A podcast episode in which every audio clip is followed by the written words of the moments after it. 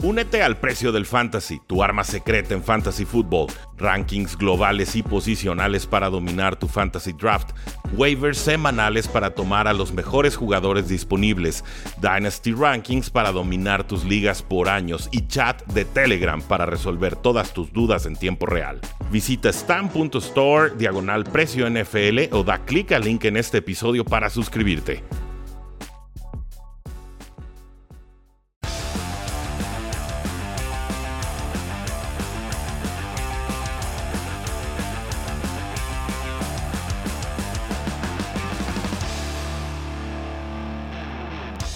Saludos a todos y bienvenidos a un programa más de Cuartigol y por supuesto un martes de elecciones NFL con Carlos Rosado. Carlos, bienvenido, mucho que platicar en este final de semana 12.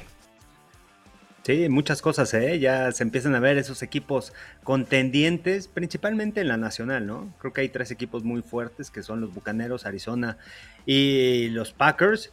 Y en la americana, bueno, ahí van los Patriotas con esa racha de seis ganados en forma consecutiva, un equipo físico y además entra con este, entran enrachados al mes de diciembre. No, no daban crédito por ellos, Carlos, pero mira, ahí están. Ahí están los Patriotas de Nueva Inglaterra, seis victorias consecutivas y ahora van contra unos Buffalo Bills que vienen de ganar, pero que lo hacen, que, bueno, llegarán a este duelo como segundos de división. Entonces, todo jugado, todo por jugar en esta eh, temporada. Gracias a todos los que están conectando en estos momentos. Carlos Rosado, Rudy Jacinto, estamos probando con software nuevo. Veo que de repente voto medio chistoso, pero va, lo, aguantamos, lo tomamos. Eh, Tú Alives dice de Sean Hu, Tigrillo, está feliz. Leonga, Leongo 23, bienvenido. Mario Pepe 48, bienvenido.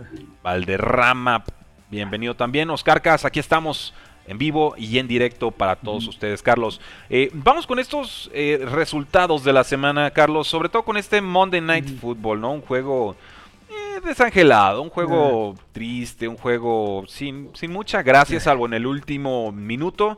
Gana Washington 17 a 15 el Monday Night Football.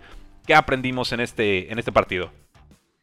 Aprendimos que el fútbol team ahí está, ¿eh? va en la pelea y va en la casa de los Vaqueros de Dallas porque en el mes de diciembre van a cerrar con cinco partidos divisionales. Este equipo nada más jugó un partido divisional al principio de la temporada, nada en octubre, nada en noviembre y ahora sí, vienen los juegos importantes, se prepararon para ellos y además llegan enrachados. No, no, no, se ve tan descabellada esa idea, ¿no? De que el Washington pueda estar peleando la división este de la nacional y tomando en cuenta de que los Vaqueros de Dallas se enfrentan a tres rivales en forma consecutiva como visitantes. Esta semana, semana corta, sin Mike McCarthy, sin Terrence Steele, sin, algunas, sin algunos coaches, el equipo de los Vaqueros de Dallas la tiene difícil en contra de los Santos de Nueva Orleans. Y bueno, ¿de qué, qué aprendimos de los Seahawks? Que no es un equipo contendiente. ¿Qué va a pasar con Russell Wilson al final de la temporada? Al final demostró ser ese clutch player con esa serie ofensiva le dejaron tiempo, pum, pum, empezó a localizar a sus receptores, empezó a mover el balón, anotaron, se quedaron cerca, pero gran jugada que hace Kendall Fuller, el profundo de, Washington, para desviar el balón bueno, para interceptarlo, cerrar muy bien el espacio y bueno, evitar esos dos puntos que le pudieron dar el, empate a, los Seahawks. Pero los Seahawks, bueno, ya se quedan atrás, no va a estar en, en postemporada, eso es lo, lo, que aprendí de ellos y no sé qué vaya a pasar con Russell Wilson, esa va a ser la duda al final de la campaña está rota la relación, no hay nada que hacer aquí. Yo creo que Wilson se va. Eh, y Terry Hennick está jugando bien. Creo que se está ganando el derecho a mantenerse como titular de Washington. Sobre todo en un año que no parece tener muchos quarterbacks en el draft. Quizás en agencia libre Washington sí pudiera hacer un poco más. Pero yo aquí aprendí que Seahawks debió correrla nuevamente, ¿no? El, pase interceptado ahí para los dos puntos nos recuerda aquella jugada de Seahawks contra Patriotas y el chiste estaba muy muy sencillo. Creo que no hay head coach que prefería eh, o, bueno, prefiero casi cualquier head coach que Pete Carroll mandando una jugada desde la yarda 2. Creo que así es, es lo que aprendí en, este partido. Gracias a todos los que se están conectando. Carlos Rosado, Rudy Jacinto. Eh, Carlos, Baltimore 16, Cleveland 10. Otro juego lleno de entregas de balón. ¿Cuál fue la gran lección de este partido? La gran lección es que teniendo a Lamar Jackson está teniendo una tremenda campaña a pesar de su mal partido, cuatro pases interceptados, pero en el momento importante encontró a sus receptores, Eh, y bueno, mantuvieron esa ventaja en el encuentro. Mark Andrews se está convirtiendo en uno de los mejores alas cerradas ya en la NFL Elite, dentro de los tres, dentro de los cinco mejores. Realmente lo que hace dos tremendas recepciones. Y John Harbaugh, ¿no? También hay que darle mucho mérito de lo que aprendí, que puede estar ahí en la terna del coach del año, porque con todas las lesiones que ha tenido Baltimore, son el mejor equipo en la conferencia americana. Solamente tres perdidos, atrasito los Patriotas con cuatro derrotas, pero este equipo de Baltimore los está manteniendo, como sea, pero ganaron el partido. Y por parte de los Browns, uff, Baker Mayfield no es ese jugador y, de los Browns hay que aprender de que si no hacen jugadas explosivas, pases de más de 20 yardas, carreras de 25 yardas, jugadas explosivas que cambien el momento del partido, realmente los Browns no van a poder ganar este, a pesar del buen roster que tienen. Están en la pelea, están ahí en la contienda, quieren estar en postemporada, posiblemente puedan estar, pero no los veo que pasen del juego de comodines en caso de pasar. Entonces no, no veo un equipo de los Browns tan sólido como la temporada pasada como pintaba en inicio de temporada, yo me bajo de ese barco desde hace rato y no entiendo. Baker Mayfield no está sano, ¿para qué lo juegan? No, no tiene caso. Vamos con Case Keenum a ver qué nos puede producir. Un pase profundo, un poco más eh, de brazo, de fuerza, de consistencia en el bolsillo, lo que sea. Y con Baltimore, pues sí, eh, por una vez en la temporada no jugó bien Lamar Jackson y la defensa parece bien por ellos. Por roster veo más fuerte a Cincinnati, eh, aunque es difícil descartar a, a Ravens para llevarse esta división. Carlos, Packers 36, Rams 28 y Packers realmente controló todos los tiempos de este partido. ¿Qué lección nos deja este, este juego? Eh, me, deja que los Packers son de los equipos contendientes en la nacional, con todas las lesiones que han tenido, regresos también importantes, porque a la defensiva regresó Rashan Gary y lo que significa esta defensiva. Tiene un frente defensivo muy sólido y eso ayuda mucho ¿no? a presionar al quarterback. La defensiva ha crecido mucho, permitieron jugadas explosivas y ahí es un foco rojo para los Packers, dos pases largos, uno a Van Jefferson, otro a Odell Beckham, pero es un equipo que te juega físicamente, es un equipo que hace que se fija en los detalles y teniendo Aaron Rodgers ahí, bueno, siempre va a ser una ofensiva explosiva la que tengan. Y por parte de los Rams, creo que no es un equipo físico. Para ganar y para llegar enrachado en el mes de diciembre y en el mes de enero tienes que ser un equipo físico, un equipo que gane en las trincheras, un equipo que mueva con la línea ofensiva. 68 yardas solamente por tierra la que corrieron los, los Rams.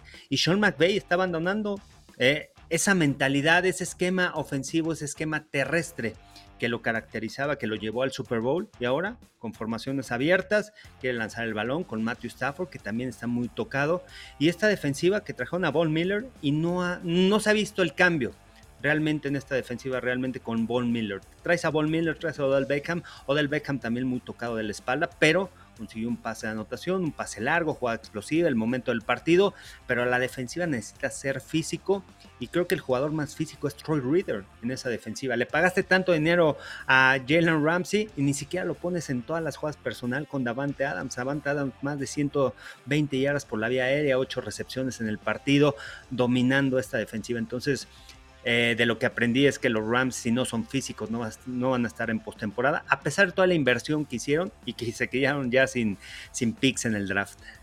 Sí, sin duda. Eh, Packers, uno de los dos grandes favoritos de llevarse la conferencia de la NFC. De Rams yo aprendo, o más bien recuerdo, que es muy difícil predecir las actuaciones defensivas, defensivas año tras año. Lo vimos con los Rams, unidad top 5. Eh, pierden a Brandon Staley y no encuentran, no encuentran la brújula, no encuentran el camino. Sí, estoy de acuerdo contigo en que pues, Jalen Ramsey debería estar persiguiendo a Devante Arms en todos los, todos los snaps y que gane el mejor. Pero pues cayeron en la trampa de Richard Sherman, ¿no? Tú quédate en un lado y entonces Rogers, ¿qué hace? Pues se va completamente al otro. O simplemente mueven a su jugador y listo. ¿Cuál problema? Es darle demasiadas soluciones y concesiones al rival el tener escondido a, a Jalen Ramsey. Coincido en ese punto. San Francisco 34, Minnesota 26. ¿Cuál es la gran lección de este partido? Bueno, de, Minnesota no sabes qué esperar, ¿no? Le ganan a los Packers la semana pasada en casa, un equipo que también tiene un muy buen roster, un equipo que yo creo que se va a meter a postemporada como comodín. De todos los equipos creo que tiene quizá uno de los rosters más sólidos como comodines, como segundo lugar o pueda pasar como séptimo lugar, pero de repente no sabes qué pasar, a pesar del regreso de patada de kickoff, de que se mantuvieron durante el encuentro Eh, creo que los Vikings van a estar en postemporada, pero hay muchas dudas, ¿no? Muchas dudas. Yo esperaría un poquito más de ellos. Eh, y de los 49ers, lo que aprendí es que van a estar en postemporada. Realmente están cerrando fuerte. Han venido de victorias, le ganaron a los Rams en casa, ganan este partido. Juegos que han tenido que ganar los han hecho. Y creo que el ataque terrestre ha funcionado. Sin embargo, una pieza importante quisieron meter en todos lados a Divo Samuel, se les lesiona, se les lesiona de la ingle y no sé qué tanto vaya a afectar a la ofensiva, pero yo creo que mucho, porque la semana pasada dos anotaciones por tierra, digo esta semana dos anotaciones por tierra, en contra de los Rams, anotación por tierra, lo están utilizando como corredor, como receptor, jugador que estaba ahí en la contienda del, eh, o en la terna del jugador más valioso, dentro de los cinco jugadores más valiosos de esta campaña, este, y bueno, se lo acabaron, se lo acabaron los 49ers, teniendo a Elijah Mitchell, que también corrió para 100 yardas. Pero ojo con estos 49ers, yo creo que van a estar en, playoffs, ¿eh? se, pueden, se, pueden colar, están cerrando fuerte, bien enrachados.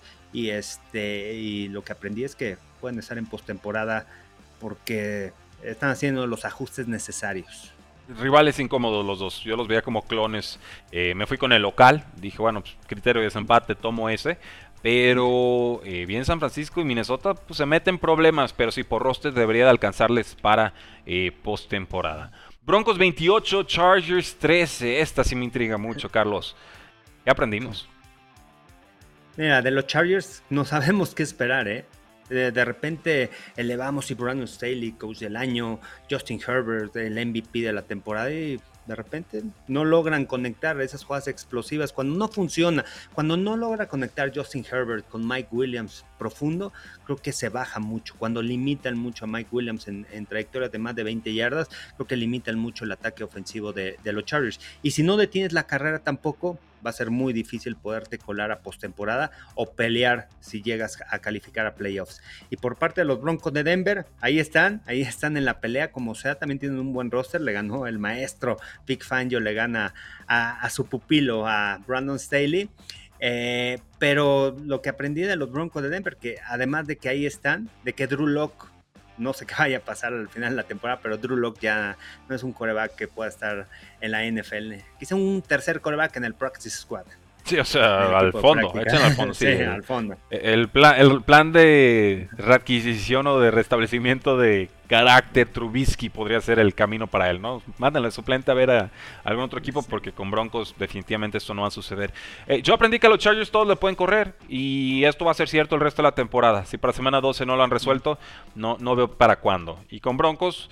Eh, pues que tiene buen roster, quizás el roster más completo esos tres que están peleando, ¿no? Raiders, Chargers, Broncos, pero pues Teddy Bridgewater te da un techo de producción y, a veces es difícil ganar en postemporada con techos. Eh, Patriotas 36, Titans 13, un partido que a medio tiempo se fue 16 a 13 y en la segunda mitad 20 puntos sin respuesta de los Patriotas. ¿Qué aprendimos, Carlos, en este partido? Aprendí, aprendimos que Bravel sigue estando ahí como uno de los mejores coaches de esta campaña. A pesar de la derrota, lograron correr el balón de manera eficiente. Y los errores al final fue ejecución, ahí ya no depende del head coach. Él hizo un plan de juego para estar peleando, para llegar al cuarto cuarto eh, en un partido cerrado. Sin embargo, los jugadores no respondieron, dos balones sueltos, pases interceptados para Ryan Tannehill, otra vez perdiendo el balón. Y bueno, eso es lo que ha lastimado en los últimos partidos a, Tennessee. Sí, sabemos que no tienen a Derrick Henry, a Jay Brown, a Julio Jones, muchas lesiones en el equipo, pero a pesar de eso los preparó y estaban peleando ahí en el encuentro, así que les va a dar, les va a dar para pasar a postemporada, pero bueno, las lesiones y bueno, la baja principalmente de Derrick Henry afectó mucho al equipo. Y por parte de los Patriotas, un equipo disciplinado, un equipo agresivo, un equipo sólido. Cuando hablamos cuando hablé de los Rams, que no es un equipo físico, los Patriots es un equipo físico que te va a ganar en las trincheras, que te puede correr, que la inversión que hicieron de agencia libre está pagando dividendos, que realmente invirtieron de manera eh, inteligente en esos jugadores. Kendrick Bourne, Hunter Henry, John Smith, eh, Nelson Aguilar, todos están produciendo la ofensiva. Mac Jones les cae en primera ronda, realmente está haciendo un trabajo extraordinario. La línea ofensiva, el ataque terrestre y a la defensiva también ves a eh, los jugadores en agencia libre, los jugadores que escogieron el año pasado también en el draft y todos están produciendo. Matt Judon está ahí, puede estar en la contienda del MVP defensivo de la temporada. Tienen un Calvano que regresó, que se adapta muy bien al esquema y también que es productivo a la defensa. Donta Hightower, JC Jackson, uno de los mejores corners. Jalen Mills, que, estuvo en Filadelfia, que el año pasado estuvo en Patriotas como safety, lo volvieron a mover de corner y no lo atacan, ¿eh? No atacan a Jalen Mills. Así que creo que este equipo es físico y te gana en las tres facetas del juego, porque no solamente es ofensiva y defensiva, sino también en equipos especiales. Eh, logran detener a los rivales dentro de la yarda 20, meten goles de campo. al final es un equipo bien entrenado, con jugadores que están destacando en el lugar donde ellos pueden destacar. Y eso creo que es la clave, vienen enrachados. Y, y no solamente eso, ¿no? También han aplastado a sus rivales. El porcentaje que tienen, digo, el promedio de puntos por partido de 35 puntos por partido, solamente reciben 10. Entonces, eso te habla, a pesar de los rivales, están ejecutando de manera correcta, meten más de 30 puntos a la ofensiva y permiten menos de 15 puntos a la defensiva. Entonces, es un equipo que, cuidado con ellos. Sí, diferencial de puntos parece indicarnos que Patriotas es un contendiente serio al Super Bowl. El récord parece sugerirlo. El tener un Korak novato quizás no, es muy difícil, no hemos visto a un Korak novato llegar a un Super Bowl, pero pues si alguien puede lograrlo, Bill Belichick parece buen candidato, ¿no? Para mí el mejor que coach de la historia y sobre todo en este año en el que hay tanto tanta fluctuación realmente. Está Ravens líder de la división, de la conferencia, pero realmente se ven solventes los Ravens, ¿no? Han sacado como cuatro resultados muy muy apretaditos eh, y bueno, por rachas ahí está Patriotas. Vamos viendo contra los Buffalo Bills. Es la prueba más complicada que le queda. El ida y la vuelta. Pero eh, yo le diría a Patriot Nation, emocionense. Va, a ser un buen año. Pase lo que pase, creo que, que, va a lucir bien. Y nos dice aquí Leoango 23. Se nos viene otra dinastía. Muy pronto para hablar de dinastías, ¿no? Denle chance de llegar a playoffs. Sí. Sí, también mucho, invirtieron mucho dinero este año también, eso también es importante, ¿no? Este, y son contratos de dos años, no son contratos a largo plazo. Así es. Pero lo que, lo que tienen con Mac Jones sí es un coreback franquicia. Llega un coreback que es similar a las cualidades que, tiene, que tenía Tom Brady. Entonces, es mucho más fácil como un coordinador ofensivo como Josh McDaniels haber trabajado con un mariscal de campo como Tom Brady de bolsa, que no comete errores, que no encuentra su receptor y va con el corredor en los checkdowns, jugadas de pantalla, un jugador inteligente para identificar las coberturas.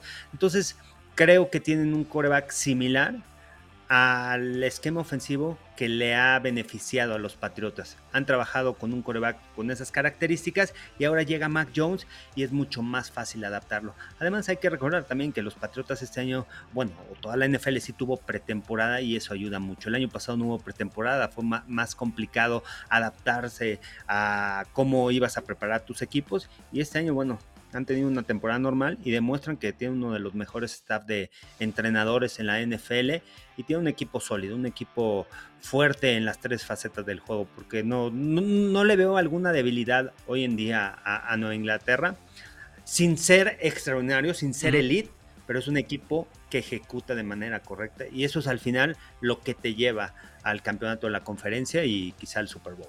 Así es. Por un lado, Bucaneros, Packers o Arizona, veremos. Y del otro, Chiefs, Patriots, Ravens. No, no cambian los actores. Pasan los años y no cambian los actores. Es increíble. Y, imagínate, imagínate un Patriotas contra Bucaneros en el ah, Super Bowl. se acaba. Lo que quiere la NFL en Los Ángeles. ¿Cuánto? ¿En cuánto estaría el boleto? El más barato. Ahorita creo que los boletos de Super Bowl. como en 3, 4 Ahorita están en como en 6 mil bueno, de por cierto, el, Tampa Bay Packers, eh, Patriots, perdón, de semana 4 fue el boleto más caro de la historia. Más caro. Eh, Imagínate el Super Bowl. El, te puede estar saliendo 9, 10, 11, 11 mil dólares. Fácil. El más barato, ¿eh? El más barato, así es. Los caros, paguen su Ferrari. Pero veremos, paso a paso, no creo que haya dinastía, muy pronto para estar hablando de eso, pero el simple hecho de que ya se nos meta en la cabecita el aguas, ¿traen, traen con qué?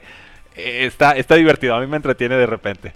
Pero seguimos, seguimos, Carlos. Tampa Bay 38, Colts 31. Quizás el partido de la semana. Colts adelanta. Tres entregas de balón por la vía aérea de Carson Wentz en la segunda mitad.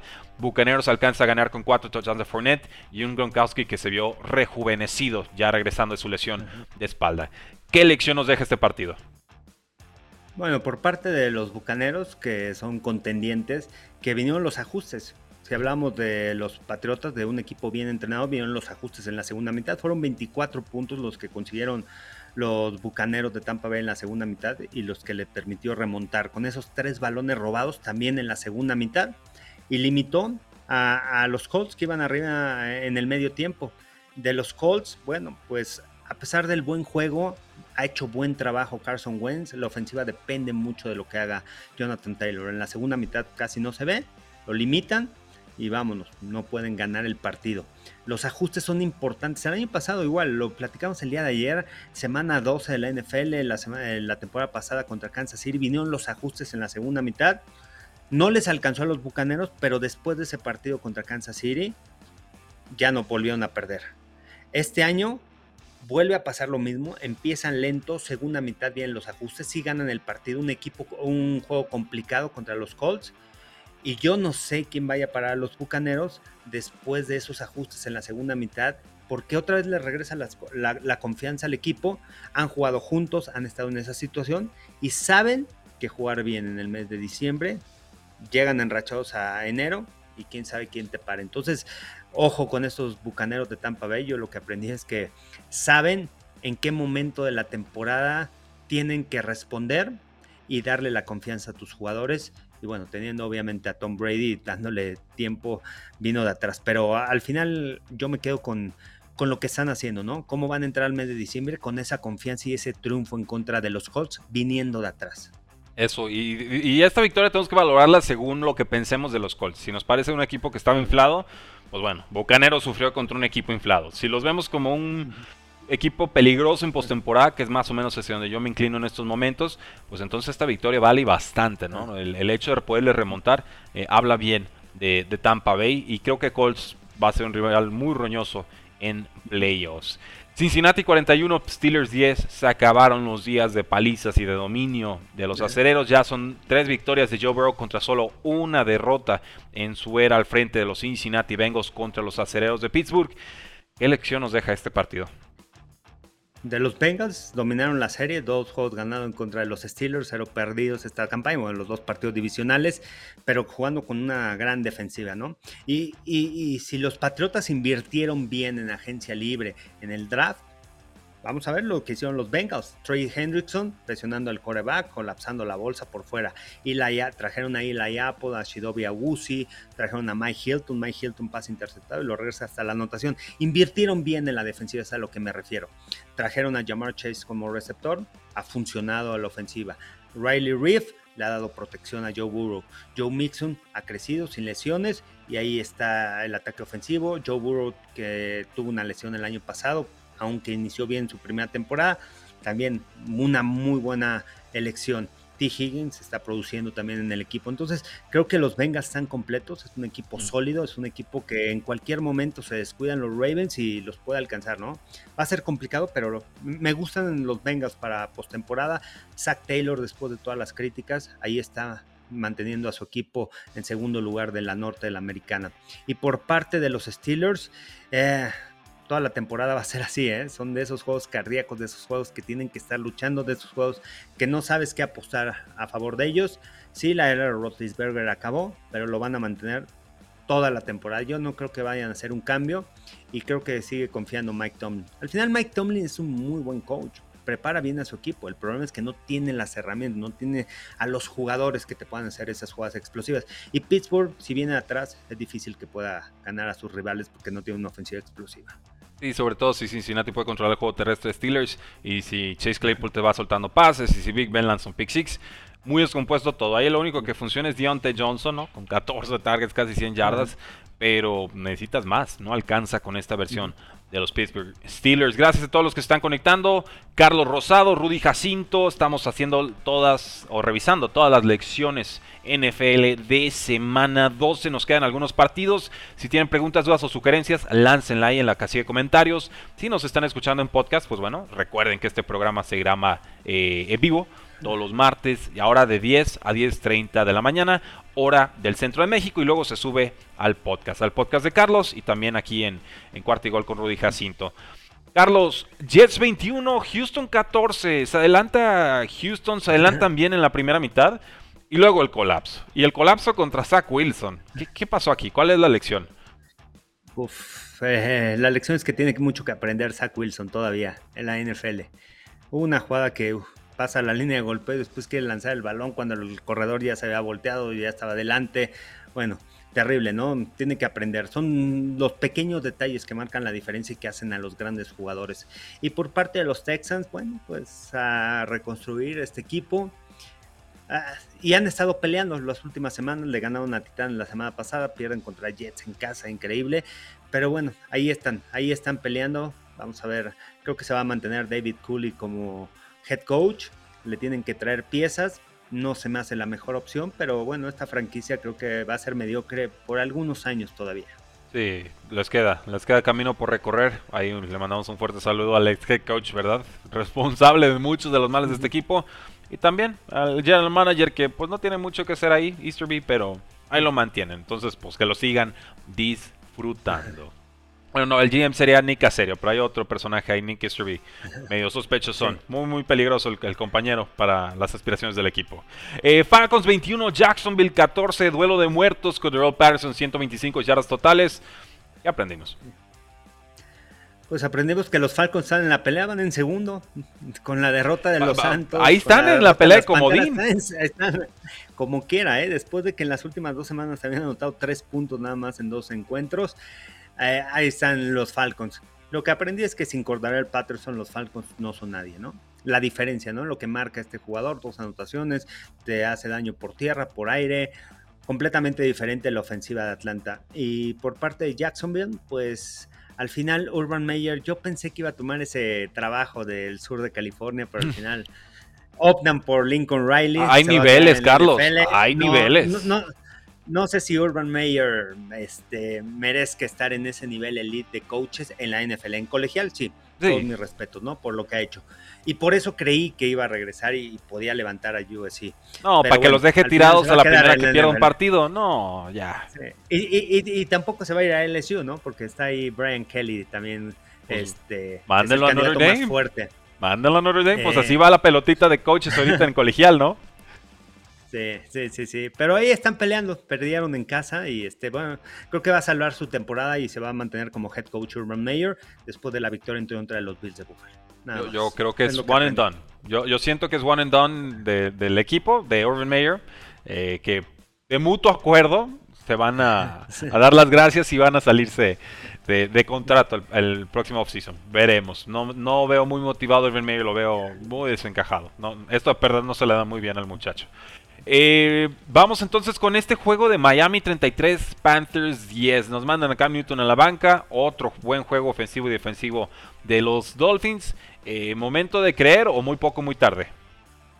¿Sabes qué aprendí? Que Brian Flores es un gran entrenador en jefe. Empezó mal la temporada, todos los problemas que tuvieron los Dolphins, y vienen enrachados, creo que son cuatro victorias en forma consecutiva. Contuvieron a Lamar Jackson, ahora a Cam Newton, equipos especiales, ¿Te acuerdas de esa temporada cuando empezó con su primera temporada en Miami? Cero ganados, siete perdidos y de repente empezó a ganar. Mantiene al equipo, mantiene el locker, mantiene a la organización conjunta y los mantiene en la pelea. También es un equipo que por ahí, si cierra bien y con esa racha que trae, se pueden colar a, a, postemporada. Y por parte de las Panteras, pues no sé qué vaya a pasar en el equipo. De repente Cam Newton empezó a crecer, dos grandes juegos cuando regresó a Carolina y bueno, en este partido lo sacaron del encuentro. Y bueno, yo creo que las Panteras no van a calificar a postemporada. Más que nada por lo que está sucediendo con, la ofensiva. Pero además se les va Christian McCaffrey otra vez. Se va, pierde toda la temporada. Al Injury Reserve. Entonces es un equipo que, que vamos a ver qué va a pasar con Matt Rule. Porque todo depende de Christian McCaffrey en esa ofensiva. Se ha demostrado. Cuando está en el se lo acabaron. Se lo acabaron al pobre Christian McCaffrey. Pues, partidos, obviamente, en temporadas con 400 toques de balón, año tras año tras año. Y ya hasta el apodo que encontré en redes sociales dije, no puede ser, ¿no? Cristal McCaffrey. dices, duro, duro, duro. Pero sí, cuidado con Miami, se están entonando en el momento correcto. Carlos, eh, ¿algo que comentar en general de los partidos de Thanksgiving Day? Leones contra Osos, gana Raiders a Cowboys, le gana por paliza Bills a Saints. Mm, de lo que aprendimos, bueno, de Dan Campbell y Matt Nagy, dos terribles head coaches, de cómo manejar el juego. increíble Dan Campbell, ¿no? Pidiendo dos tiempos fuera consecutivos. y luego la jugada que manda. Importante. En defensa. sí, sí, sí. Entonces, no, no, no, no. Realmente mal, mal staff de coaches. Se salva Matt Nagy todavía. Sigue en la silla caliente, pero creo que ese partido lo salva de que lo, hayan corrido después el viernes, ¿no? El Black mm. Friday. Del, del, Cowboys contra Raiders, eh, un partido muy, muy raro, muchos puntos. Eh, los Cowboys vinieron de atrás. Pero aquí el staff de cocheo de los vaqueros de Dallas, ¿no? Si no te fijas en los pequeños detalles que marcan la diferencia, quién va a arbitrar ese partido, Sean Oculus que tiene un récord, tenía un récord de 8-2 este, antes de la semana pasada. Eh, cuando, cuando arbitré a, equipos visitantes y además una planilla que marca muchos castigos, muchos sujetandos, muchas interferencias de pase. Prepara a tus jugadores, porque vas a tener una planilla que te va a marcar todo y los fueron 28 castigos, ¿no? Entonces, trabaja en la semana en hacer diferentes drills, en hacer diferentes ejercicios para mantener a Anthony Brown o al, o, al perímetro, ¿no? Para evitar esos castigos, esos contactos ilegales. Muchos, quién sabe si fueron, pero al final los marcamos porque es una planilla que le gusta estar presente y ser protagonistas en los partidos. Y por parte de los Bills de Buffalo, ojo con Matt Breida para la gente que juega en el Fantasy, puede ser ahí un sleeper, un waiver disponible en la liga del Fantasy. Y los Santos de Nueva Orleans que esta semana van a ya regresará Tyson Hill como coreback titular en contra del de Dallas. Este, los Santos van también con muchas lesiones y Sean Payton batallando, pero ahora sí, los dominaron los Bills de Buffalo, no supieron aprovechar. La defensiva los mantuvo en el partido, pero ya la segunda mitad se cayeron. Si la ofensiva no produce, es muy difícil que aguantes tanto, tanto tiempo y más contra esta ofensiva de los Bills de Buffalo. Salud, tienen damas y caballeros, las lecciones de Carlos Rosado para la semana 12 de la National Football League. Ya pasó el día de acción de gracias. Aquí empieza la verdadera NFL. Diciembre, enero y febrero. Carlos, muchas gracias como siempre. Gracias a ustedes por haberse conectado con todos nosotros. Seguiremos trabajando en este formato tecnológico, darles mayor calidad y señal y audio y demás. Este live solo se transmitió en cuarto y gol. Tuvimos ahí un detalle técnico, a ver si logramos resolverlo para la siguiente transmisión.